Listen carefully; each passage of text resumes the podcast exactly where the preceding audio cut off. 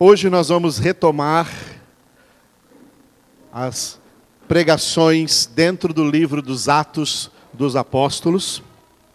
No ano de 2019, nós chegamos até o capítulo 7 do livro dos Atos dos Apóstolos. O capítulo 7 do livro de Atos, a pregação do diácono Estevão. Pregação única que ele fez e após essa pregação, ele foi apedrejado, ele foi morto, porque as pessoas não gostaram do que ouviram. É, amados, tem uma coisa muito impressionante que a gente lê na Bíblia e às vezes não prestamos atenção. Que as primeiras pessoas que perseguem, vamos dizer no passado, que perseguiram mataram os profetas, mataram os apóstolos, e as que mataram o próprio Jesus, elas não eram pessoas caracteristicamente mundanas. Eram pessoas religiosas. A primeira perseguição que a palavra de Deus sofre e que os pregadores da palavra autêntica de Deus sofrem é perseguição não por parte do mundo, nem dos mundanos, mas por parte de gente religiosa. Gente religiosa é que odeia a palavra de Deus. Os ímpios também odeiam, mas eles nem precisam fazer nada. Eles nem precisam perseguir, porque os próprios religiosos, gente que se diz crente, gente que se diz que tem fé em Deus, gente que se diz até que é filho de Deus no mundo, são as pessoas que mais se levantam contra a pregação legítima da palavra de Deus e contra as pessoas que pregam essa palavra. Estevão, depois dessa pregação, ele não foi apedrejado por ímpios, ele foi apedrejado por religiosos. Jesus foi crucificado por ímpios, mas quem entregou Jesus aos ímpios e obrigou que os ímpios os matassem, porque eles não podiam fazer com as próprias mãos, foram os religiosos. A pior perseguição contra a palavra de Deus não procede lá do mundanismo, do mundo que jaz no maligno. A pior perseguição contra a palavra de Deus procede dos crentes religiosos, dos crentes farisaicos, dos crentes que são crentes nominais, mas não são espirituais. E por isso não entendem as coisas espirituais e se levantam furiosamente contra as coisas espirituais.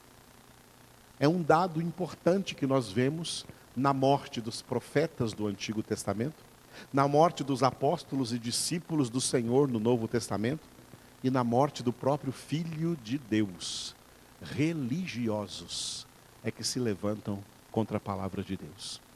A religiosidade é um dos fortíssimos tentáculos de Satanás para perseguir o nome de Deus, o Filho de Deus, o Espírito de Deus a palavra de Deus e os verdadeiros filhos de Deus e os verdadeiros pregadores desta palavra. Pessoas religiosas. Cuidado. Cuidado, porque com certeza este é um dos aspectos que Jesus exortou em Mateus 26, 41, quando ele disse: Vigiai e orai, para que não entreis em tentação. Uma das tentações que, como crente, nós somos tentados é cair, cair de uma realidade espiritual para uma realidade meramente religiosa. Muitos crentes, muitos protestantes, muitos evangélicos já caíram nessa tentação. Já não são mais homens e mulheres espirituais, mas homens e mulheres religiosos. Perderam a espiritualidade, caíram na religiosidade. Isso aconteceu com a igreja de Laodiceia. Deixou de ser quente e se tornou morno, porque religioso é morno. Só que a religiosidade faz mais sucesso numericamente do que a espiritualidade. A espiritualidade não faz sucesso, a espiritualidade é perseguida. A religiosidade faz o maior sucesso, porque ela vai de acordo com os pensamentos decaídos e os sentimentos decaídos das almas das pessoas, que rejeitam as coisas espirituais e querem se conformar e cauterizar a sua consciência nas coisas religiosas. Elas se tornam anti-Deus, anti-Cristo, anti-Bíblia, anti-palavra. Daqui a pouco são elas que estão perseguindo a palavra de Deus, odiando a palavra de Deus e odiando aqueles que pregam a palavra de Deus. Na história das perseguições contra a palavra de Deus e contra os pregadores da palavra de Deus, os primeiros a se levantarem são religiosos. Tá? São religiosos. Se você cair na tentação de ser religioso, pode não ter mais conserto para você, você vai para o inferno porque os religiosos estão condenados. O céu não é para pessoas religiosas, o céu é para pessoas espirituais, cheias do Espírito Santo, guiadas pelo Espírito Santo. E o Espírito Santo guia os filhos de Deus a toda a verdade, a toda a palavra de Deus. Estevão foi um homem espiritual até o fim. Toda essa pregação de Estevão no capítulo 7, que vale a pena você ler ela em casa, toda essa pregação aí, esse capítulo 7, que ele faz uma sumarização do Antigo Testamento. Nunca leu o Antigo Testamento inteiro? Leia só essa pregação de Estevão, que ele resume para você o Antigo Testamento e mostra como o Antigo Testamento levava até Jesus, tá? Levava até Jesus. Levava as pessoas a receberem Jesus. Estevão, como homem espiritual, prega essa palavra e mostra como todo o Antigo Testamento estava apontando para o Filho de Deus, para Jesus Cristo. E foi assim como homem espiritual que ele foi odiado e morto por homens religiosos e homens, digamos assim, ó, extremamente religiosos, porque Estevão estava pregando aqui diante do sinédrio judaico. O sinédrio judaico é formado só de autoridades, máximas autoridades religiosas do, do judaísmo em Jerusalém naquela época. Glória a Deus. Nessa sumarização que Estevão faz do Antigo Testamento, nós chegamos aqui no, no texto é um texto até grandinho dessa pregação de Estevão. Estevão dedicou bastante tempo dessa pregação para falar de um personagem muito importante lá no Antigo Testamento. Moshe, em hebraico, que em português é Moisés. Ele veio falando, falando sobre Moisés. E nós vimos, recapitulando o que vimos no final de 2019 no livro dos Atos, que a vida de Moisés teve a duração de 120 anos. E esses, nesses 120 anos, Deus dividiu a vida de Moisés em três etapas de 40 anos. De 0 a 40 anos, ele viveu no Egito, na casa do Faraó, como, como filho adotivo da filha do Faraó. Ele viveu, portanto, em berço de ouro aí durante 40 anos, no lugar mais rico nessa época. Nessa época, o Egito era a nação mais rica da terra, por causa daquela época do final do livro de Gênesis, da história de José, que naqueles sete anos de fome, sete anos de fome, as nações vieram comprar mantimentos no Egito.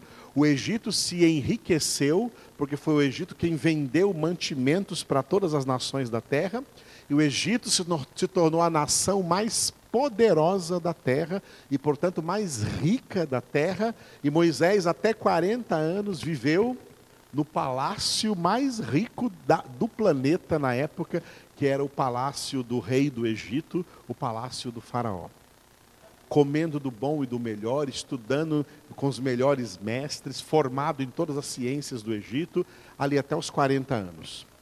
De 40 a 80 anos, nessa segunda etapa, Moisés teve que fugir do Egito. Isso era plano de Deus. E nesse, de 40 a 80 anos ele foi morar no deserto. Totalmente o contraste. Saiu de uma vida rica para uma vida pobre. Deus o ensinou a viver na pobreza. Ensinou a ser pastor de ovelhas. E ele passou 40 anos pastoreando as ovelhas do seu sogro Jetro, de 40 até 80 anos. Aos 80 anos, o Senhor se manifestou a ele na forma da sarça ardente, uma planta desértica que queimava, mas o fogo não destruía a planta. Queimava a planta, mas a planta não se consumia, porque ali era a presença de Deus chamando Moisés. E aí Moisés começou a última etapa da sua vida, os últimos 40 anos da sua vida, dos 80 até os 120 anos, pastoreando o povo de Deus através do deserto do Sinai até o deserto de Berseba, até chegar às margens do Rio Jordão, antes de atravessar o Rio Jordão e conquistar a terra de Canaã sob a liderança de Josué. Moisés levou o povo até lá. E como foi difícil, porque porque ser autoridade espiritual diante do povo de Deus é ser sem reconhecimento, muitas vezes, do próprio povo. O povo valoriza mais e reconhece mais autoridades civis do que autoridades espirituais. O povo reclama mais das autoridades espirituais do que das autoridades civis. O povo não respeita, não, não respeita a autoridade espiritual. Eu sou pastor e sei que pastor não tem o respeito da maioria dos crentes. Não tem o menor respeito da maioria dos crentes. Ninguém está nem aí para a gente. As pessoas não respeitam autoridade espiritual. Isso não é de hoje. Moisés, já aconteceu isso com a primeira figura de pastor na Bíblia, que foi Moisés. Então Moisés foi até os 120 anos. O texto que nós estamos aqui está terminando aí, então, o final aí da vida deste Moisés. Diga, este Moisés. Hoje nós vamos pegar aqui esses dois versículos, talvez a gente fique só em um deles. Versículo 35 e versículo 36 de Atos, Atos capítulo 7. Tá? Estes dois versículos estão divididos assim. Ó. No versículo 35 vai dizer que Moisés foi constituído por Deus, diga, chefe e libertador. Vamos entender o que isso significa. E no versículo 36, diga, êxodo e peregrinação. Êxodo é a saída do Egito e a peregrinação durante 40 anos até chegar às margens do Rio Jordão, nas campinas do Jordão, de frente à terra de Canaã. Então, nesses dois versículos, resume muita Bíblia lá no Antigo Testamento. O versículo 35 aqui, que o título é Chefe Libertador, é esse versículo aqui. Ó. A este Moisés, a quem negaram reconhecer, dizendo: Quem te constituiu autoridade e juiz? A este enviou Deus como chefe e libertador, com a assistência do anjo que lhe apareceu na sarça. Repitam.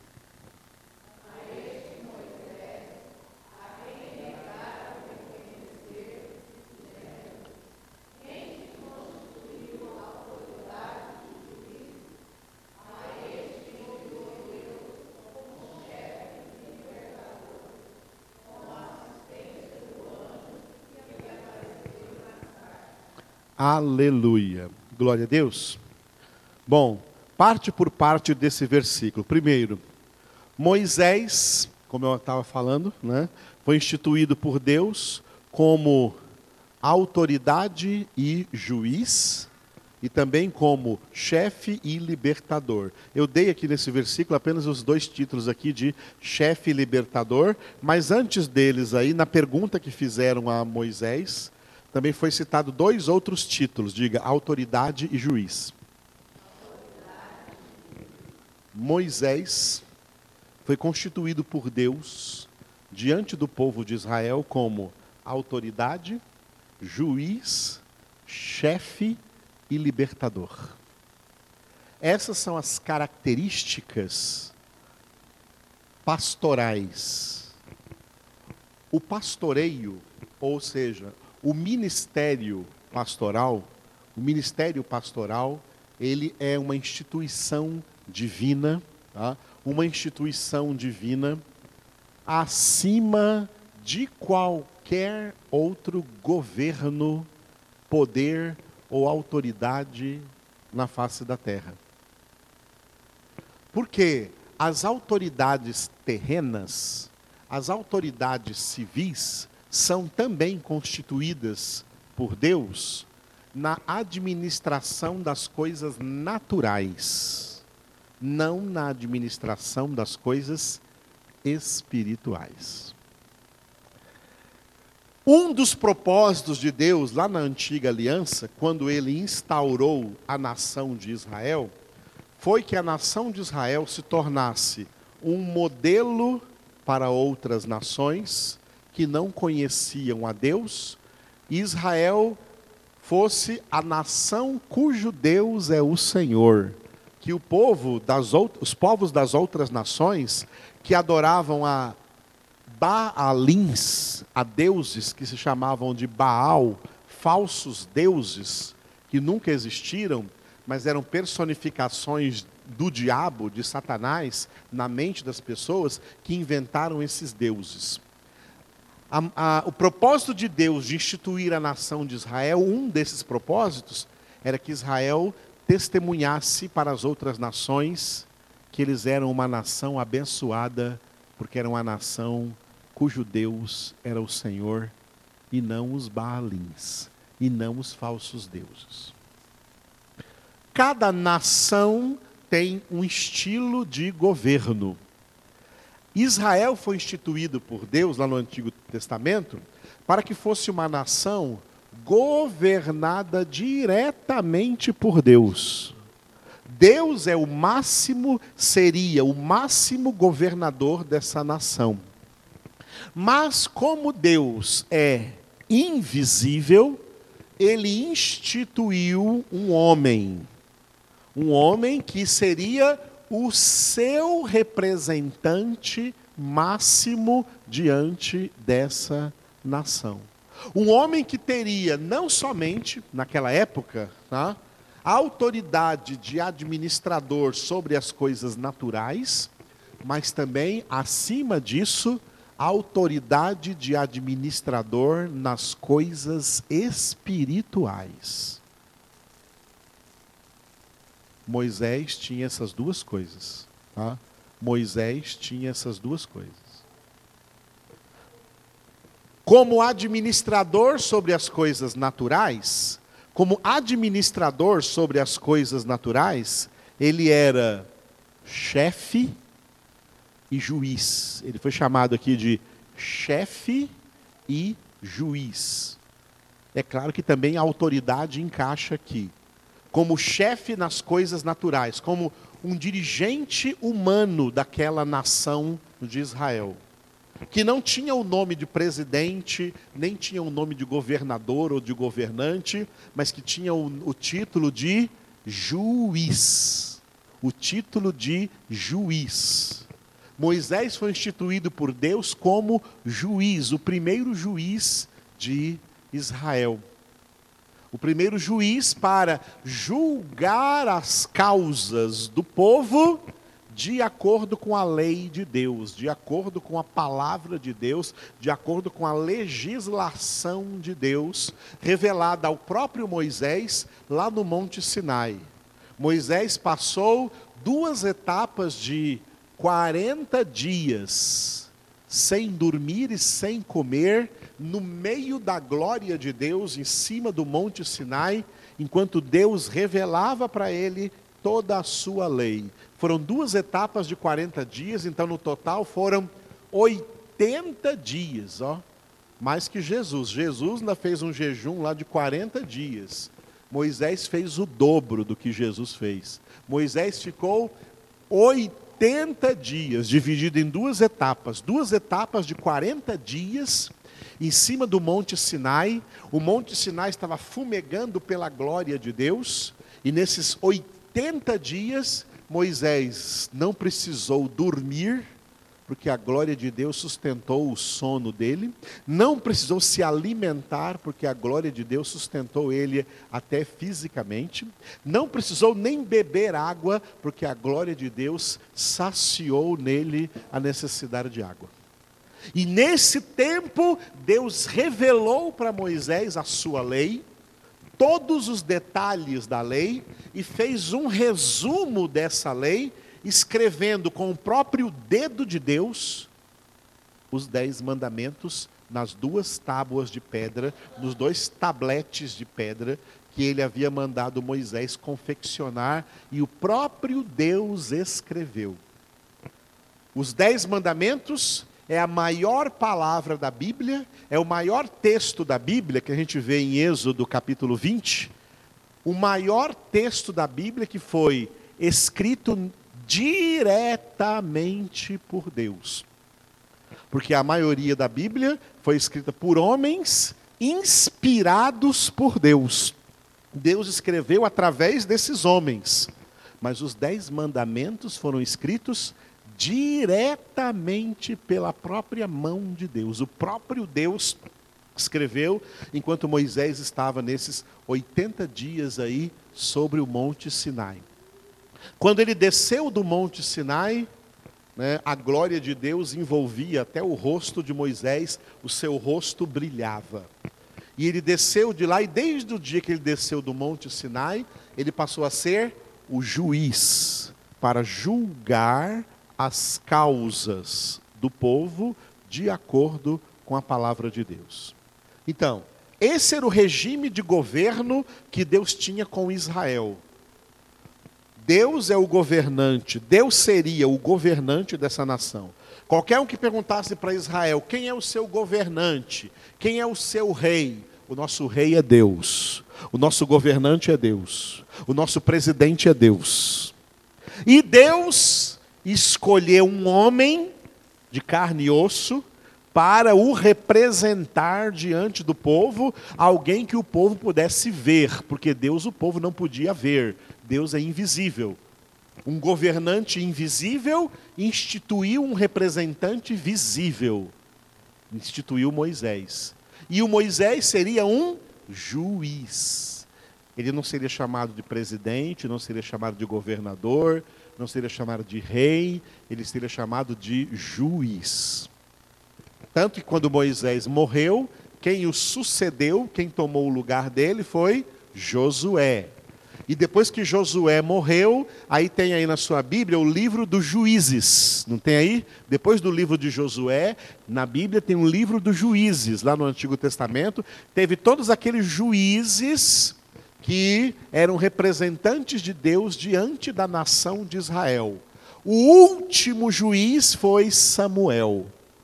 Quando chegou na época de Samuel, o povo resolveu fazer um plebiscito espontâneo e se reuniram ao redor de Samuel e disseram para Samuel: Nós não queremos mais ser governados por um juiz. Nós queremos ser como as demais nações da terra são, nós queremos ser governados por um rei. Samuel ficou muito triste com isso, porque o povo estava se levantando contra o governo de Deus. E aí Deus disse para Samuel: Samuel, não fique triste, não é contra ti que eles estão se levantando é contra mim. Concede para eles o que eles estão pedindo. Dá para eles um rei, mas mostra para eles o alto preço que isso vai custar para eles. Então, a partir de Samuel, o povo de Israel se igualou às demais nações da terra, sendo governados por um rei na face da terra. Tá? Começou a monarquia em Israel. Olha o que aconteceu. O plano de Deus é que as demais nações da terra olhassem para o testemunho de Israel, uma nação governada por Deus, e quisessem ser como Israel. E o que aconteceu? O oposto. Ao invés das nações quererem ser como Israel, Israel quis ser como as outras nações. Renegando a Deus e querendo ser como as outras nações. O nosso Rei dos Reis e Senhor dos Senhores antes de subir ao céu, ele disse para nós uma última palavra, que ficou aqui registrada no livro dos Atos dos Apóstolos, capítulo 1, versículo 8, assim: ó, Vocês serão minhas testemunhas. Vocês serão minhas testemunhas. O que Deus queria que Israel fizesse, que fosse testemunha dele para as outras nações da terra, Israel não quis, Israel rejeitou e a aliança com Israel acabou. E Deus fez agora uma nova aliança. A nova aliança de Deus é com a igreja do Senhor Jesus Cristo. Com os cristãos cristãos nascidos de novo, convertidos pela graça de Deus e seguidores e crentes do Evangelho do Senhor Jesus Cristo. E o que Deus havia proposto para Israel, que Israel fosse testemunha dele perante as demais nações, agora essa é a nossa missão.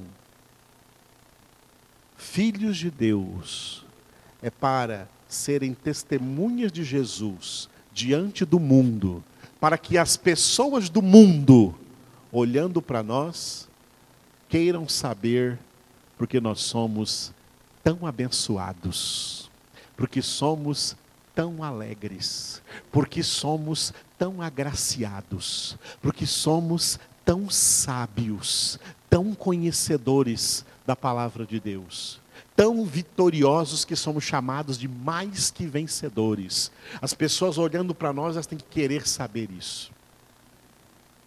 E aí nós somos testemunhos de Jesus para dar a todo aquele que nos pede a razão da nossa esperança, como Pedro escreveu na sua primeira carta. Só que, tal como Israel, a maioria dos crentes não são testemunhas de Jesus. Ao invés de serem testemunhas de Jesus, ficam querendo ser como as pessoas do mundo. Ficam querendo fazer as mesmas coisas que as pessoas do mundo também fazem ficam invejando as pessoas do mundo. Ao invés das pessoas do mundo quererem ser como nós, ficam os crentes querendo ser como as pessoas do mundo e querendo fazer as mesmas coisas que as pessoas do mundo fazem. Essas pessoas estão como Judas Iscariotes, traindo o filho do homem, e a palavra continua valendo. palavra da boca de Jesus ai daquele por quem o filho do homem for traído. Pois quem colocar a mão no arado e olhar para trás, não é digno do reino de Deus.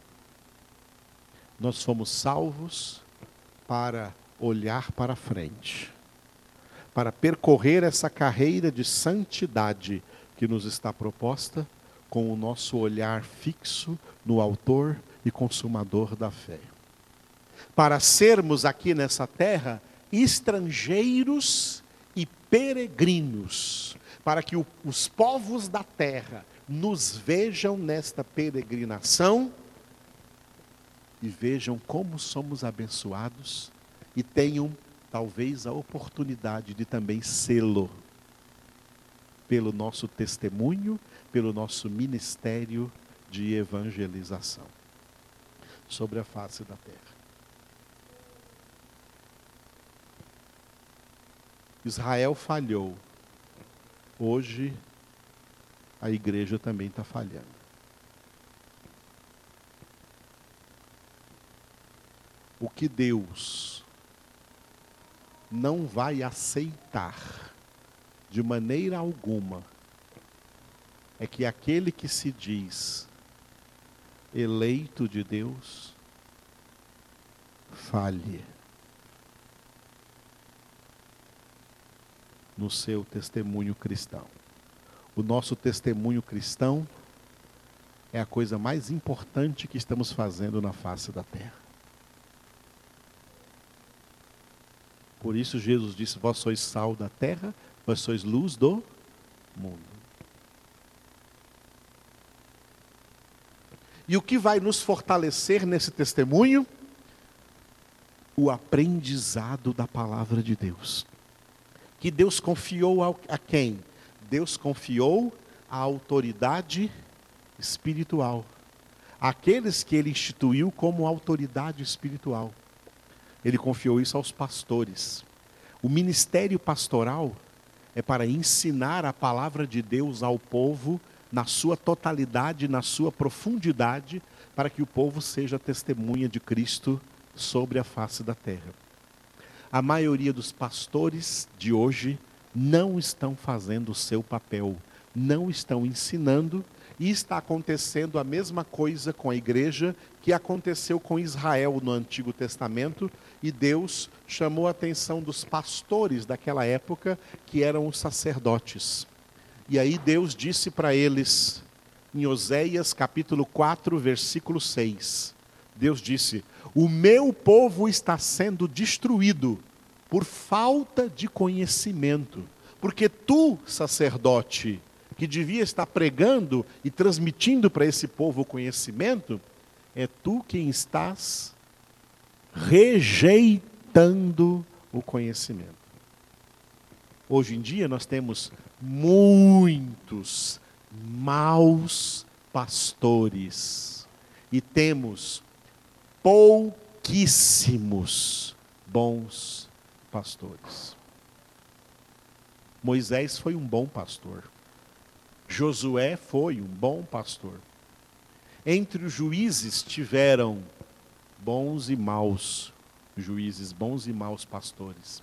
Samuel foi um bom juiz, foi um bom pastor, mas depois o povo não quis mais.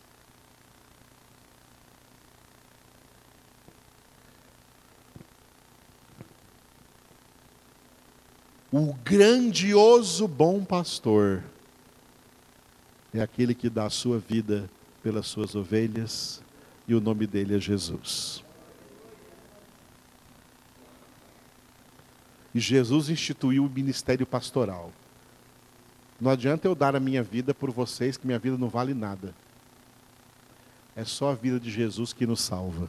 Ele é o bom pastor que deu a vida pelas suas ovelhas. A gente pensa que o bom que o pastor tem que dar a vida pelas suas ovelhas. Não, esse pastor aí é Jesus, porque qualquer outro pastor que dê a vida por você não vai valer nada. Essa vida não vale nada. A minha vida não vale nada, o meu sangue não vale nada. É o sangue de Jesus que vale. É a vida de Jesus que vale para a sua salvação. Jesus me instituiu para ensinar para você a palavra dele. Para ensinar para você a palavra dele.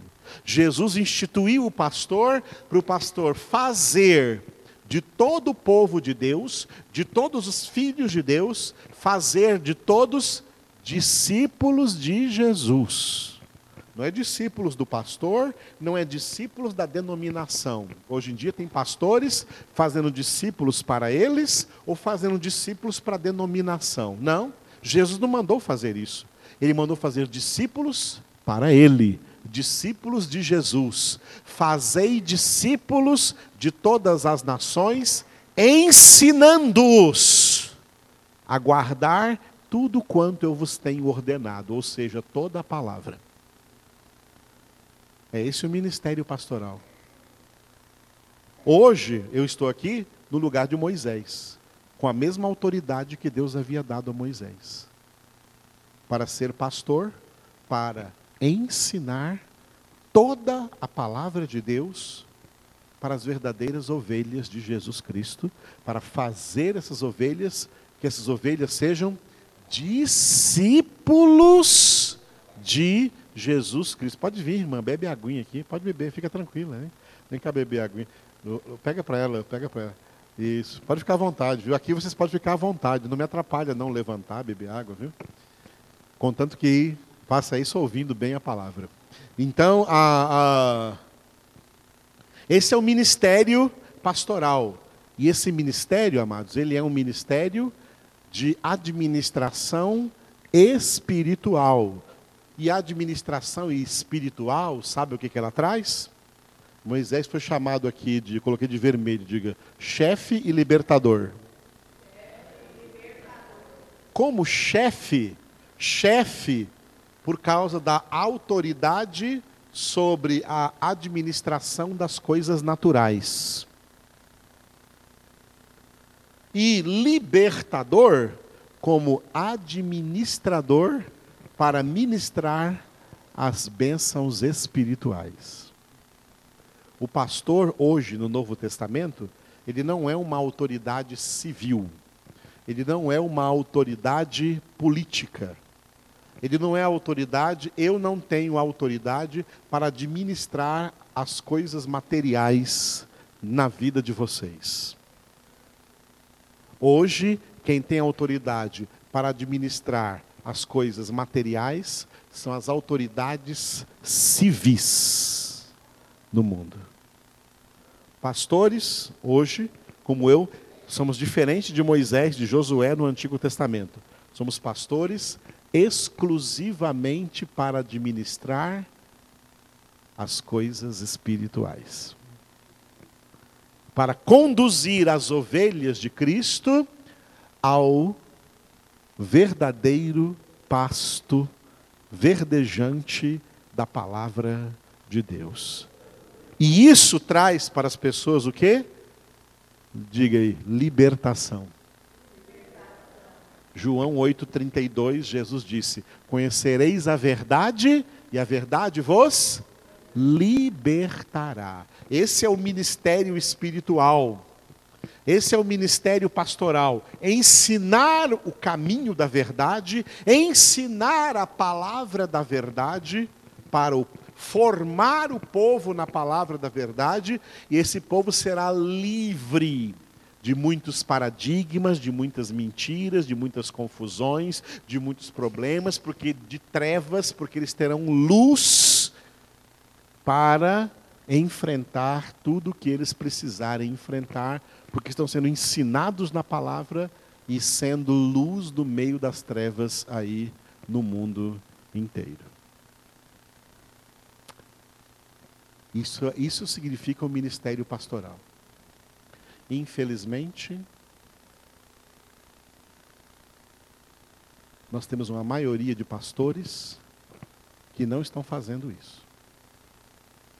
Não estão libertando as pessoas pelo conhecimento da verdade, pelo conhecimento da palavra. E pelo contrário, deixando-as aprisionadas em conceitos e rituais meramente religiosos que os carnais apreciam mais do que as coisas espirituais e até colocam a mão no bolso para investir nesses ministérios religiosos, porque agradam mais a eles do que as coisas espirituais. Pouquíssimos são os pastores que ministram sobre coisas verdadeiramente espirituais. Deus me fez um desses. Porque se ele não fizesse, eu já via lá no, no início, no início, logo de, no início do século 20, 21, logo que passou o ano 2000, diante de Deus eu renunciei ser pastor. Eu falei para Deus: se eu tiver que ser pastor para falar para as pessoas só coisas que agradam os ouvidos carnais delas, eu não quero mais ser pastor. Senhor, eu só quero ser pastor se, como pastor, eu puder pregar toda a tua verdade, ainda que agrade, ainda que desagrade a maioria desses crentes que já não suportam a verdade, que já não suportam a palavra.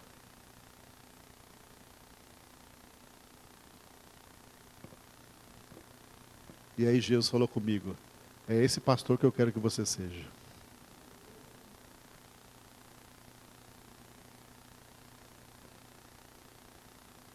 Mas muitos não vão te ouvir. Mas quem te ouvir vai estar me ouvindo. E quem te rejeitar vai estar me rejeitando.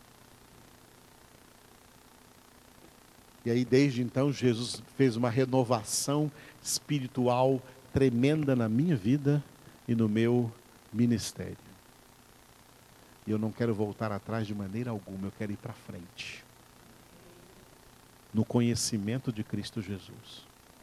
Eu quero atravessar esse deserto, atravessar o Rio Jordão, entrar na Canaã celestial com a consciência limpa de que no meu ministério eu preguei e ensinei, ou pelo menos tentei com todas as minhas forças ensinar ao máximo toda a palavra de Deus para formar verdadeiros discípulos e discípulas de Jesus Cristo, verdadeiras ovelhas do Senhor.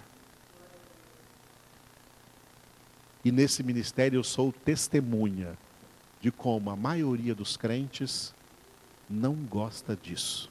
Não é isso que eles querem, não é isso que eles pensam, não é isso que eles buscam. Que pena. Essas pessoas também não vão para a glória. As que vão para o céu são as que têm o seu prazer na palavra de Deus e nela medita de dia e de noite.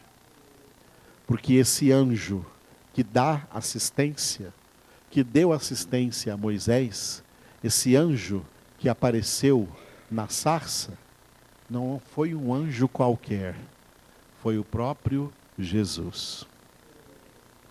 E quem está me dando assistência para tentar pastorear vocês nesse ministério da palavra é Jesus. Sem Ele eu nada poderia fazer. É Jesus. Ele reina. Ele vive. Ele fala. Ele exorta. Ele admoesta. Ele corrige. Ele santifica. Ele é a verdade. Ele é a palavra de Deus. Ele é a palavra de Deus. De vez em quando tem alguém que chega para mim aqui da igreja e fala: Pastor, se todo mundo que passou pela congregação ficasse, né, não caberia, não caberia nem quatro prédios igual a esse. Mas por que não ficam? Por que não ficam? Porque o que estão buscando em igrejas não é Jesus, não é a palavra não é o conhecimento, não é a verdade. É alguma outra coisa mais confortável para a sua carne. E vai achar, porque hoje tem igreja para todo gosto. Tem igreja para quem gosta de beber. Tem igreja para quem quer ser homossexual. Tem igreja para quem quer fazer qualquer coisa do mundo. Acha. Acha a igreja de acordo com o seu gosto. Só que não vai ser igreja de Deus. Porque a igreja de Deus, a cabeça dessa igreja é Jesus Cristo. A palavra de Deus viva e eficaz. E é por essa razão, por tudo isso que eu falei para vocês, que Jesus declara fortemente em Mateus 22, 14, que muitos são chamados, mas poucos escolhidos. Essa foi uma realidade na antiga aliança e essa continua sendo uma realidade agora na nova aliança. A maioria não quer ser homem espiritual, quer ser religioso. Se conforma com uma religiosidade barata, que não cobre deles muito e que dê a eles tudo o que eles querem, menos Jesus, menos a verdade, menos confronto. Não querem ser confrontados, não querem ser corrigidos, não querem ser exortados. A Bíblia diz assim: corrige o justo e será como óleo sobre a sua cabeça. Ele não rejeitará, ele não desprezará. Não corrija o ímpio, porque ele se voltará contra você. Isso é fato. Por isso a palavra de Deus realmente é a verdade absoluta. Quer creiam, quer não, quer obedeçam, quer não, quer se submetam, quer não. Ela continua sendo a verdade absoluta e passará os céus e a terra, mas as minhas palavras jamais passarão. Porque só Jesus tem palavras de vida eterna. E ele diz: E as palavras que eu vos tenho dito são espírito e vida. Aleluia. Muito bem, então, bem-vindos aos Atos dos Apóstolos. Vamos ficar nele até terminar, pela graça do Senhor. Não tenho pressa, porque cada versículo da palavra traz o conjunto de toda a palavra para nos alimentar. O que interessa é esse alimento que estamos recebendo em nome de Jesus.